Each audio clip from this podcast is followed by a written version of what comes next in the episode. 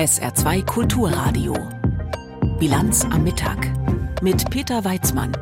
Ist Wagner-Chef Prigoschin tot oder nicht? Nach dem Flugzeugabsturz in Russland gibt es einige offene Fragen, mit denen befassen wir uns gleich. Außerdem heute Mittag. Das Ablassen des Kühlwassers aus Fukushima hat begonnen und Robert Habeck äußert sich kritisch zur Außenwirkung der Ampel. Herzlich willkommen. Es gibt nicht viel, was in Russland passiert, hinter dem Putin nicht steckt. Diese Reaktion von US-Präsident Joe Biden steht pars pro toto für die westliche Sicht auf den Flugzeugabsturz, bei dem gestern Abend der Chef der Wagner-Söldnertruppe Prigoschin ums Leben gekommen sein soll. Die Privatmaschine sollte von Moskau nach St. Petersburg fliegen, wo Prigoschins Firmen ihren Sitz haben. Sie stürzte dann mehr als 200 Kilometer von Moskau entfernt ab. Es wurden mittlerweile zehn Leichen aus den Trümmern geborgen. Stefan Lag mit dem aktuellen Stand. Der Reporter des russischen Staatsfernsehens am Absturzort auf einem Acker im Gebiet Tver konnte im Wesentlichen auch nur das beschreiben, was im Bild zu sehen war. Hintergrundinformationen zur Ursache des Absturzes der Maschine, in der sich Wagner-Chef Prigozhin befunden haben soll, hatte er nicht. Es gab noch kein Statement für Journalisten. Wir zeigen nun den abgesperrten Ort.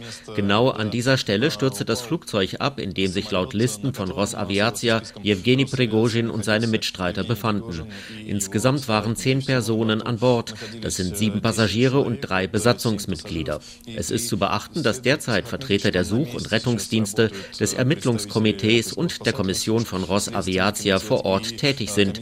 Sie sehen jetzt jetzt, was vom Flugzeug übrig geblieben ist. Sie können Fragmente von den Triebwerken sehen. Mittlerweile konnten alle Leichen der Opfer des Absturzes geborgen werden. Sie wurden zur forensischen Untersuchung nach Tver gebracht, bei der die Identität der Passagiere geklärt werden soll. Laut russischer Luftfahrtbehörde Rosaviatia stand Prigozhins Name auf der Passagierliste. Der Wagner-nahe Telegram-Kanal Greyzone hatte gestern Abend ebenfalls seinen Tod gemeldet. In sozialen Medien kursieren Gerüchte, wonach ein örtlicher Bestatter Prigozhin unter den Toten ausgemacht habe. Zur Ursache des Absturzes gibt es bislang keine neuen Erkenntnisse. Die russischen Behörden leiteten Ermittlungen ein. Svetlana Petrenko, Sprecherin des zuständigen Komitees, hatte noch in der Nacht mitgeteilt, es geht um einen Verstoß gegen die Regeln der Verkehrssicherheit und des Betriebs des Luftverkehrs. Ein Businessjet auf dem Weg von Moskau nach St. Petersburg stürzte in der Region Tver ab. Vorläufigen Daten zufolge sind zehn Menschen an Bord gestorben. Auf Videoaufnahmen ist zu sehen, wie das Flugzeug mit einer Rauchspur fast senkrecht vom Himmel fällt. Experten gehen bislang von einer Explosion aus. Die Wrackteile und auch die Art, wie die Maschine abgestürzt sei, würden dafür sprechen. Unklar ist, ob ein Sprengsatz an Bord oder eine Flugabwehrrakete eine solche Explosion ausgelöst haben. Auch ein Unfall ist nicht ausgeschlossen. In St. Petersburg legten indessen Wagner-Unterstützer Blumen an Prigozhins Firmensitz nieder. Das unabhängige Nachrichtenmedium Sota veröffentlichte ein Video, in dem auch Wagner-Kämpfer zu Wort kommen. Ich weiß nicht, welche Worte ich wählen soll, denn wir haben unseren Kommandeur, zwei Kommandeure verloren. Aber nicht ganz. Wir haben immer noch Kommandeure, denen wir gehorchen müssen. Wir handeln weiter gemäß der Satzung des privaten Militärunternehmens Wagner. Wir drücken unser Beileid aus. Was jetzt passiert ist, lässt uns zusammenhalten. Und wir warten auf den Befehl höherer Kommandeure, die nun folgen. Über den Wagner-nahen Telegram-Kanal Grayzone war gestern die Version eines gezielten Abschusses durch die russische Luftwaffe verbreitet worden. In dem Post hieß es, Prigozhin sei durch die Handlungen von Verrätern Russlands gestorben. In kremlnahen Telegram-Kanälen wurde bereits diskutiert, was im Falle des Todes von Prigozhin und dessen Stellvertreter Utkin passiere und wer die Führung von Wagner übernehme. Angeblich gibt es dafür einen ausgearbeiteten Plan, da man mit ihrem plötzlichen Tod gerechnet habe. Welche Reaktion dann folgen könnte, ist nicht bekannt. In einem Kommentar hieß es lediglich, dies bedeute nichts Gutes. Stefan Lag mit dem aktuellen Erkenntnisstand nach dem Flugzeugabsturz in der Nähe von Moskau, bei dem mit Jewgeni Prigoschin der Mann umgekommen sein soll, der lange Kampfaufträge für den Kreml erfüllt hat, bis er gemeutert hat. Schalten wir direkt zu unserem Kollegen Florian Kellermann in Kiew. Herr Kellermann, gibt es denn schon ukrainische Reaktionen auf den mutmaßlichen Tod Prigoschins? Dessen Truppen haben im Krieg ja zeitweise eine wesentliche Rolle gespielt. Ja, es gibt keine wirklich ausführlichen Reaktionen dazu, zumindest keine offiziellen.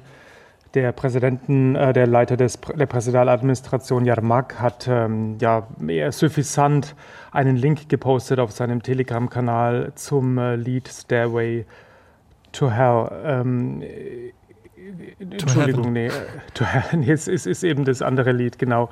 Highway to Hell, Entschuldigung, von ACDC. Äh, jetzt habe ich die beiden verwechselt. Genau, also Prigozhin ist für die Ukraine ein Kriegsverbrecher. Seine Truppen haben gewütet dort, wo sie die Ukraine besetzt hatten. Sie haben Zivilisten gefoltert, äh, auch getötet, auch ukrainische Kriegsgefangene. Insofern ähm, äh, gibt es zwar keine offizielle Reaktion, aber eine gewisse Genugtuung ganz sicher auf Seiten der Ukraine, dass dieser Mann so ein Schicksal erlitten hat. Allerdings hätte man ihn natürlich gerne vor Gericht gesehen, dafür, dass er eben für seine Taten auch zur Verantwortung gezogen wird. Nun begeht die Ukraine heute ja den 32. Jahrestag ihrer Unabhängigkeit. 1991 hatte sie ihren Austritt aus der damaligen Sowjetunion erklärt und vor genau eineinhalb Jahren hat der Angriff Russlands begonnen. Wer wird dieses Zusammentreffen denn heute in der Ukraine begangen?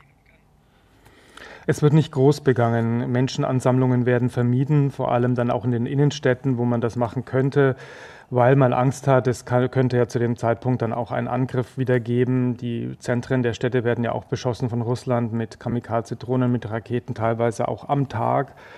Ähm, das will man nicht riskieren. Selbst ein Luftalarm wäre ja unangenehm, weil man dann so eine Veranstaltung unterbrechen müsste. Die Leute müssten in Schutz Räume gehen. Zumindest so sieht es das Gesetz vor. Es könnte zu Chaos kommen. Deswegen gibt es nur kleinere Veranstaltungen.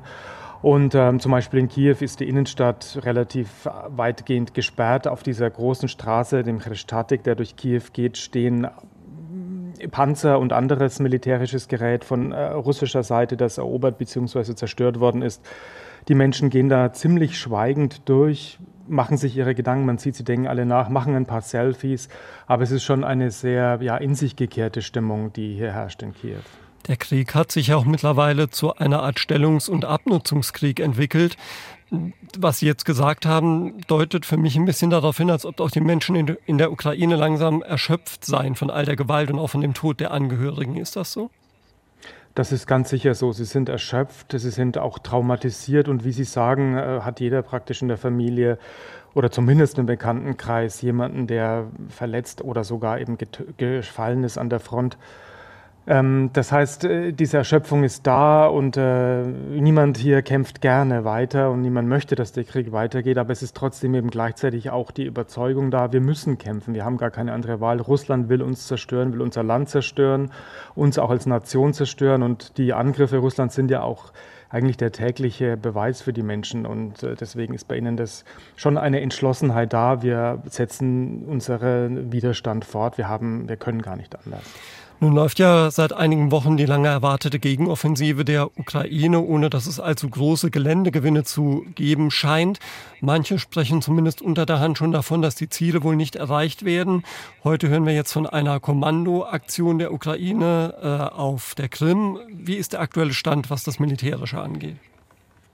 Ja, genau. Über diese Kommandoaktion ist relativ wenig bekannt. Es war der ukrainische Militärgeheimdienst, der angibt, so etwas gemacht zu haben. Man ist also mit einem Boot und auch mit Flugzeugen im Einsatz gewesen am westlichen Ende, der, am westlichen Rand der Krim und habe dort auch eine Rakete abgeschossen auf einen auf ein russisches Flugzeug. Ähm, das ist zu sehen. Ob die Rakete trifft, ist nicht zu sehen und auch sonst ist wenig bekannt. Es seien jedenfalls keine Verletzten zu beklagen von Seiten der Ukraine, heißt es. Was das genau, was das Ziel dieser Aktion war, ist auch unklar. Aber es ist sicherlich eine ja, ein Zeichen dafür. Es sind die ersten, sollen die ersten Kampfhandlungen ja auf der Krim sein oder zumindest in der Nähe der Küste der Krim ähm, in diesem Krieg. Ähm, ja, sicher, die, die Gegenoffensive kommt nur sehr, sehr langsam voran. Die Ukraine hat ihre Taktik dort geändert. Diese von Anfang zunächst hat sie ja versucht, diese Verteidigungslinien, die Russland aufgebaut hat und die sehr massiv sind, zu stürmen. Da ist sie ins offene Messer gelaufen. Jetzt versucht sie, die Kommandozentralen und die Munitionsdepots zu zerstören aus der Ferne und so eigentlich die gleiche Taktik zu verfolgen, die man im Gebiet Cherson Ende des vergangenen Jahres verfolgt hat, die letztendlich gefruchtet hat, aber es ist halt nochmal ein bisschen anderer Fall da im Süden der Ukraine, im Südosten bei Saporizhia. Informationen live aus Kiew waren das von unserem Reporter Florian Kellermann. Vielen Dank dafür. 40 Prozent der Weltbevölkerung und ein Viertel der weltweiten Wirtschaftsleistung. Das sind zwei Zahlen, die die Bedeutung der Staaten hervorheben, deren Regierungen sich derzeit in Südafrika zusammengefunden haben. Brasilien, Russland, Indien, China und eben Südafrika. In den letzten gut 20 Jahren dieses Formats, zunächst ohne Südafrika, haben sich die Gewichte allerdings ordentlich verschoben. Indien sieht sich längst als aufstrebende Weltmacht und Russland ist von China weit, weit abgehängt worden. Nun soll der BRICS-Club aber weiter wachsen. Sechs weitere Staaten sollen mitmachen. Jana Gent. Es geschieht nicht oft, dass in einer Pressekonferenz keine Fragen erlaubt sind und dennoch einige Journalisten applaudieren.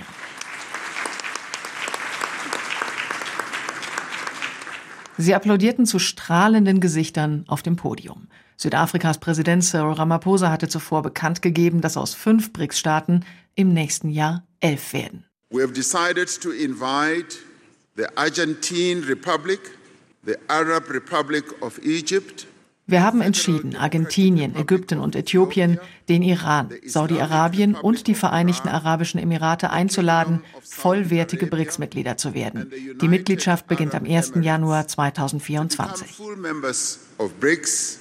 The membership will take effect from the 1st of January 2024. Damit, das betonte Brasiliens Präsident Luiz Inácio Lula da Silva, stehe BRICS Plus dann für einen Anteil von 37 Prozent am weltweiten Bruttoinlandsprodukt und für 46 Prozent der Weltbevölkerung. Russlands Präsident Wladimir Putin, der wegen eines Haftbefehls gegen ihn nicht persönlich angereist war, meldete sich per Videobotschaft. Er sagte, es sei gelungen, dass der Einfluss der BRICS-Staaten in der Welt ausgeweitet werde. Dass die Gruppe schon jetzt mit unterschiedlichen Ideologien und Interessen aufwarte und das mit den neuen Mitgliedern noch vielfältiger werde, gab Cyril Ramaphosa zu. Er drückte es aber so aus. BRICS BRICS ist eine heterogene Gruppe von Nationen. Es ist eine gleichberechtigte Partnerschaft von Ländern, die verschiedene Ansichten haben, die aber eine gemeinsame Vision für eine bessere Welt teilen. Die Erweiterung werde der Gruppe neue Impulse verleihen, sagte der chinesische Präsident Xi Jinping. Indiens Premierminister Narendra Modi sagte, die Modernisierung von BRICS könne als Beispiel gelten für Reformen von Organisationen und Institutionen, die im 20. Jahrhundert gegründet wurden. Die BRICS-Länder wollen sich tatsächlich von Weltbank oder dem Internationalen Währungsfonds lösen. Dafür suchen sie auch nach Wegen, weniger abhängig vom US-Dollar zu werden. We have noted that there is wir haben festgestellt, dass es weltweit eine Tendenz zur Verwendung von Landeswährungen, alternativen Finanzarrangements und Zahlungssystemen gibt. Als BRICS sind wir bereit, Möglichkeiten zur Verbesserung der Stabilität, Verlässlichkeit und Fairness der globalen Finanzarchitektur zu finden. Bis zum 16. BRICS-Gipfel im nächsten Jahr sollen dazu Vorschläge erarbeitet werden, damit konkreter diskutiert werden kann. Gemeinsam mit den neuen Mitgliedern bekommt BRICS eine komplexere Struktur. Schon jetzt gibt es beispielsweise zwischen den bisherigen BRICS-Staaten China und Indien Grenzstreitigkeiten. Das Verhältnis zwischen Saudi-Arabien und dem Iran als neue Mitglieder ist auch kein einfaches.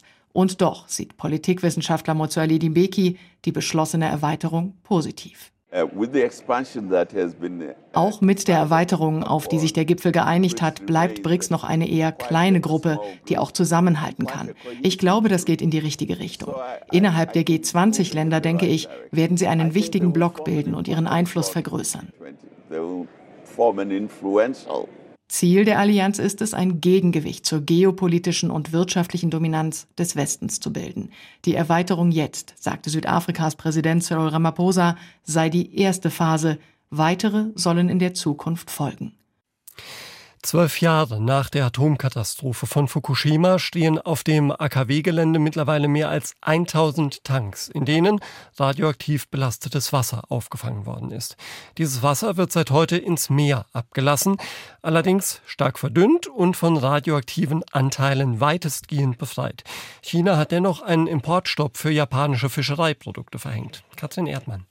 Der erste Schwung des Kühlwassers aus dem Atomkraftwerk Fukushima Daiichi ist im Pazifik gelandet. Nach anderthalb Stunden war alles planmäßig durchgeführt und auch schon wieder vorbei, wie der Geschäftsführer des Betreibers TEPCO, Tomoaki Kobayakawa, anschließend erklärte.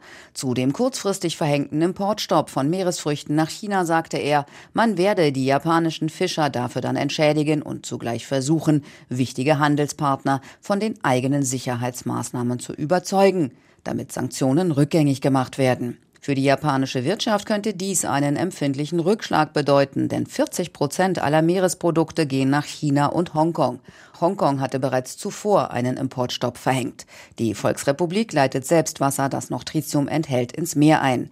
Die philippinische Regierung erklärte, sie verlasse sich auf die wissenschaftlichen Aussagen. Ähnlich äußerte sich Südkorea. Basis dafür ist ein positiver Bericht der Internationalen Atomenergiebehörde.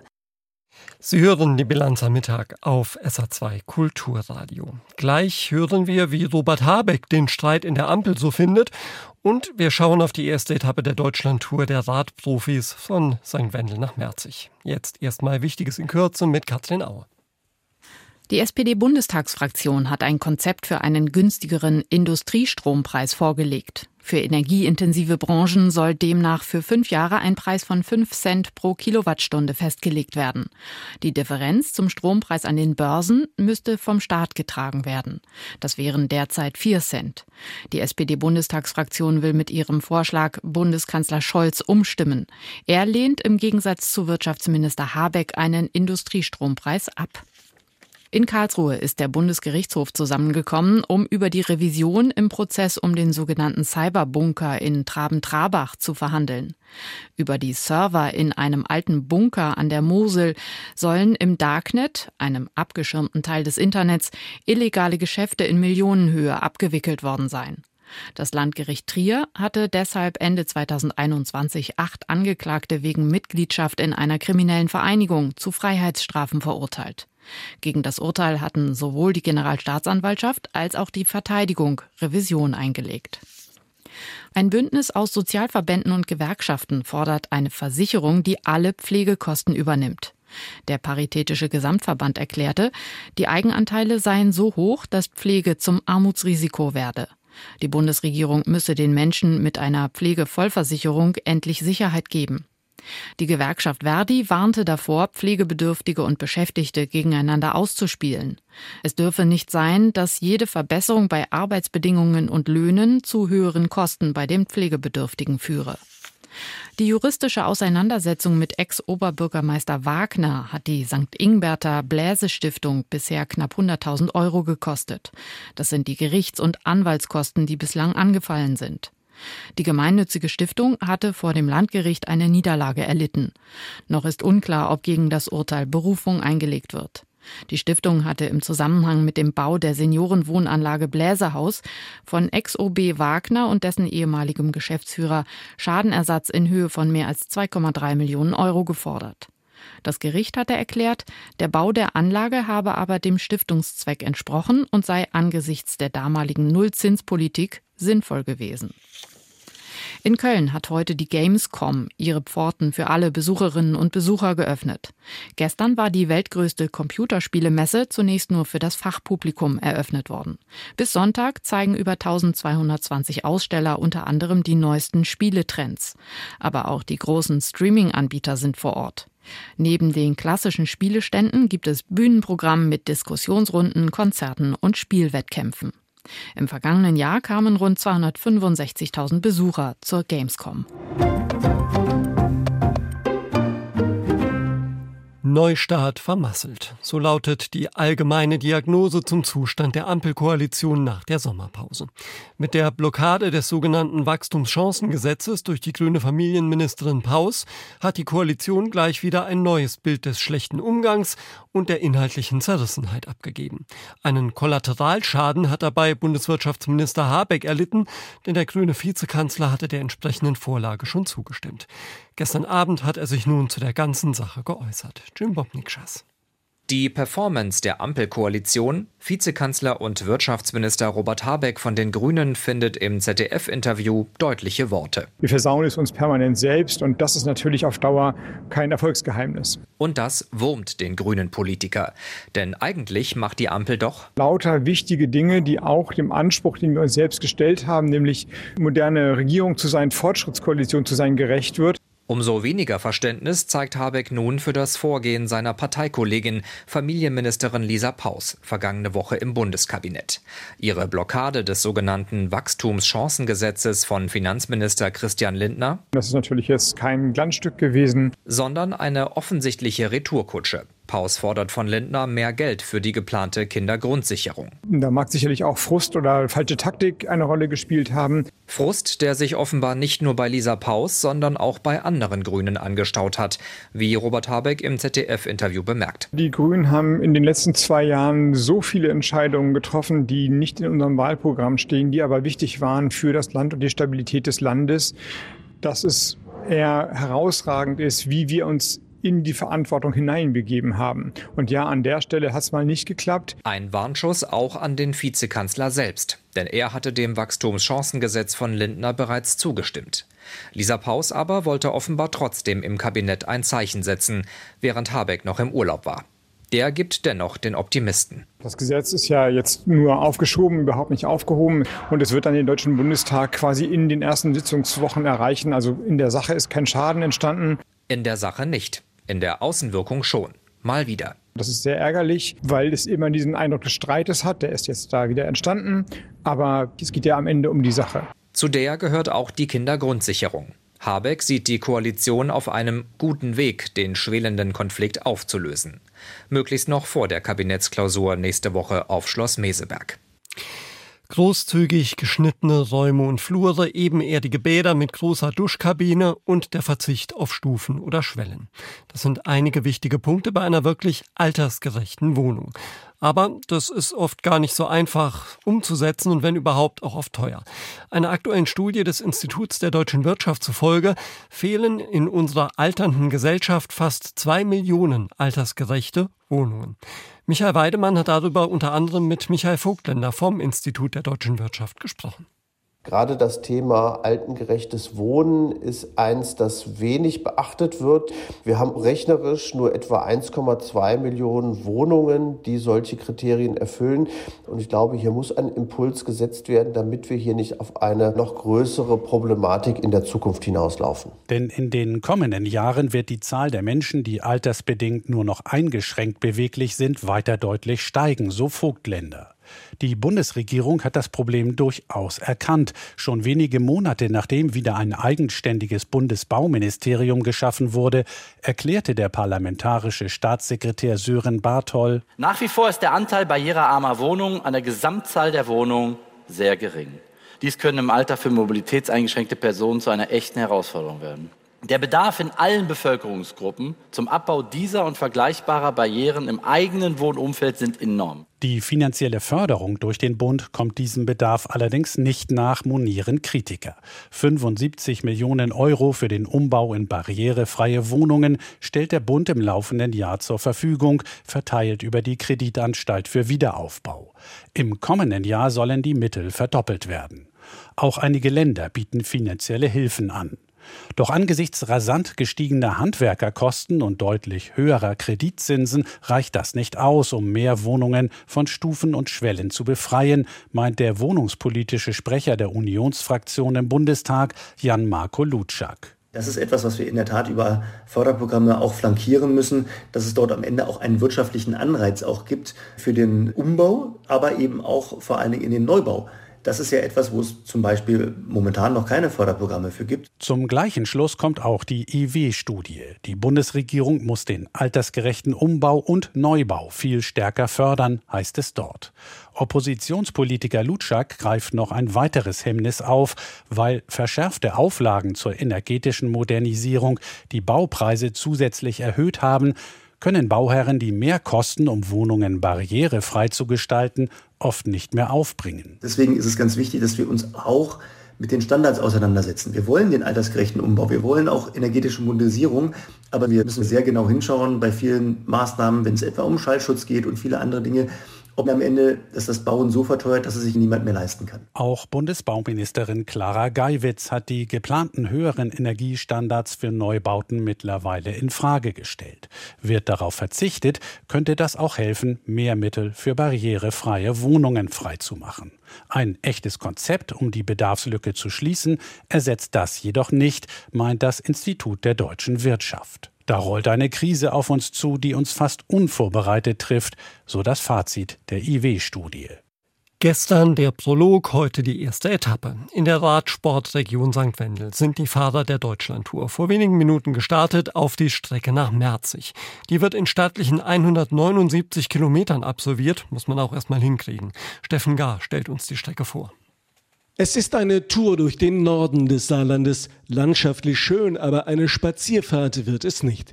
Vielmehr stehen einige knackige Anstiege auf dem Tagesplan. Von St. Wendel aus geht es zunächst kurz nach Süden Richtung Neunkirchen. Vor der alten Stahlstadt aber machen die Fahrer kehrt und fahren zurück nach Norden. Dann einmal quer durchs Land und hier gut 70 Kilometer vor dem Ziel beginnt das hügelige Finale. Es sind Anstiege mit im Schnitt bis zu 8% Steigung. Spannend wird es vor allem im Zielort Merzig. Die kleine Rampe hoch zur Kreuzbergkapelle müssen die Fahrer zweimal rauf. Von der Spitze sind es 17 bzw. 7 Kilometer bis ins Ziel. Es könnte ein ideales Sprungbrett für mutige Ausreißer sein. Für Ethan Vernon dürfte es zu schwierig werden. Der junge Brite im roten Trikot des Gesamtführenden ist Sprinter. Es ist die Chance für die Favoriten wie Mats Pedersen, das Leader-Trikot zu übernehmen. Nils Polit liegt knapp hinter dem Dänen, Georg Zimmermann dagegen schon elf Sekunden zurück. Der Augsburger ist gefordert. Und ab 15 Uhr ist die Etappe dann im Livestream auf sportschau.de zu sehen und ab 16 Uhr auch im ersten. Schauen wir noch aufs Wetter. Am Nachmittag werden die Wolken mächtiger und später entwickeln sich Schauer und Gewitter. Die können lokal Starkregen bringen, daneben auch Hagel und Sturmböen. Vielerorts bleibt es aber bei überschaubaren Regenmengen und mancherorts sogar trocken. Es ist schwül bei 28 bis 32 Grad. In der Nacht gibt es weitere, teilweise kräftige Schauer und Gewitter, lokal auch Unwettergefahr. Tiefstwerte 21 bis 17 Grad. Und morgen am Freitag gibt es bei mehr Wolken als Sonne, Schauer und Gewitter, die im Tagesverlauf nochmal Starkregen, Hagel und Sturmböen bringen können. Höchstwerte dann 24 bis 28 Grad. Das war die Bilanz mit Peter Weizmann. Tschüss. SR2 Kulturradio Auslandspresseschau. Die Berichte über den mutmaßlichen Tod des russischen Söldnerchefs Prigozhin stehen heute im Mittelpunkt der internationalen Pressekommentare. Die britische Zeitung The Telegraph schreibt, Meldungen über den Abschuss eines Flugzeugs, das angeblich den Wagner-Chef Prigozhin an Bord hatte, sind eine weitere außergewöhnliche Wendung in der neueren russischen Geschichte. Auf jeden Fall wird dieser Absturz nicht das Ende der innerrussischen militärischen Auseinandersetzungen sein. Es gibt nach wie vor eine große Zahl ausgebildeter und aktiver Wagner-Kämpfer, die mit der Führung ihres Landes in hohem Maße unzufrieden sind. In der Tat fanden einige junge Russen Prigozhins Botschaft überzeugend, weil sie der Meinung sind, dass Putin einen Krieg begonnen hat, der nicht ordentlich geführt wird. Dies wird ein umso größeres Problem werden, je länger sich diese militärische Spezialoperation hinzieht. Die niederländische Zeitung De Volkskrant meint, ob Prigozhin wirklich Opfer eines Anschlags wurde, ist noch unklar. Fest steht allerdings, dass der Chef der Söldnertruppe Wagner viele Feinde hat. Nicht allein in der Ukraine, auch in der russischen Führung. Wenn Prigozhin tatsächlich umgekommen ist, dann ist das eine gute Nachricht für die Ukraine, aber auch für die russische Armeeführung, die zähneknirschend mit ansehen musste, wie der umstrittene Chef der Wagner-Gruppe von russischen Militärbloggern bejubelt wurde. Die Neue Zürcher Zeitung glaubt nicht an einen tragischen Zufall. Das vermeintliche Exil in Weißrussland nach dem gescheiterten Aufstand wirkte von Anfang an unglaubwürdig. Die Rückkehr nach Afrika, die Prigozhin noch in einem am Montag verbreiteten Video unter Beweis zu stellen versuchte, war nur ein Abgesang. Zu diesem Zeitpunkt hieß es bereits, die dem Verteidigungsministerium angehängte Militärfirma Reddut werbe Wagner-Angehörige ab und übernehme die Operationen in Afrika. Mit Prigozhin soll auch Dmitri Utkin, Mitbegründer der Wagner-Gruppe, beim Absturz umgekommen sein. Das Kapitel Wagner scheint damit zumindest auf der praktischen Ebene beendet. Für die amerikanische New York Times sind die Meldungen über Prigozhins mutmaßlichen Tod nicht überraschend. Die scheinbar unausweichliche Schlussfolgerung ist, dass das Schicksal von Prigozhin bereits vor zwei Monaten besiegelt wurde. Was auch immer die Ursache dieses Absturzes ist, Putins Armee von Kriechern und Kumpanen wird die Botschaft mit Sicherheit verstehen. Keine noch so große Speichelleckerei, in der Prigozhin ein Meister war, reicht aus, um denjenigen zu schützen, der sich gegen Putin stellt. In Anbetracht der schmutzigen Vergangenheit von Prigozhin ist es möglich, dass neue und vielleicht überraschende Enthüllungen über diesen Absturz noch vor uns liegen. Sollte sich sogar herausstellen, dass dies nicht Putins Werk war, dann vielleicht nur, weil jemand ihm zuvorgekommen ist. Das waren Auszüge aus Kommentaren der internationalen Presse, zusammengestellt von Astrid Fietz.